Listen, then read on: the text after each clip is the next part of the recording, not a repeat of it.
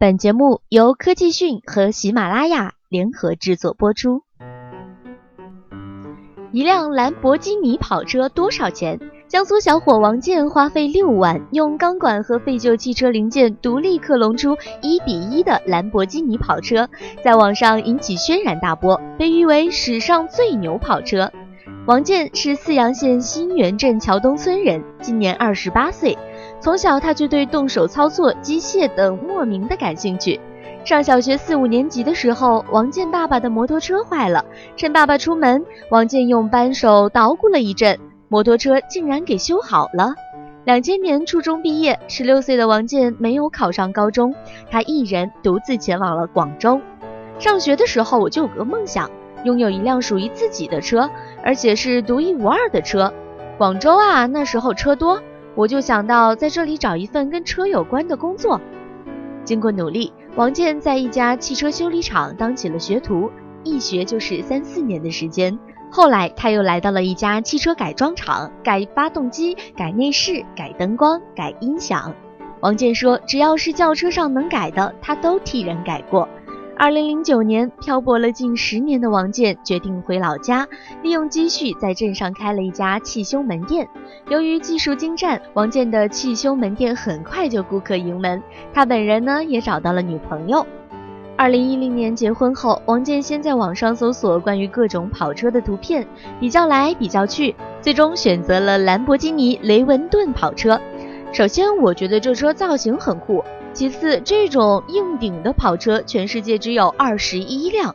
王健说，他还花四百多块钱买了兰博基尼的雷文顿的模型。随后，王健花了一万多块钱买了辆还没有报废的尼桑面包车，拿掉车壳，把本来前置的发动机移到了底盘中间，根据雷文顿的外形，在底盘上进行焊接。王健说：“由于是第一次独自改装车辆，他花费了很大的心血。白天修车没时间，他就夜里干，基本上每天都是干到夜里两三点才休息。”王健的爱人说：“改车的时候，他一天到晚也不说话，跟他说话就冲人，我们都喊他疯子。”车子试开了几次之后，我觉得这车改的不行，因为用的是尼桑八零的底盘，很多尺寸被控制死了，不好改。所以改出来的车和雷文顿的尺寸差别比较大，外形也走了样，看了很不舒服，怪里怪气的。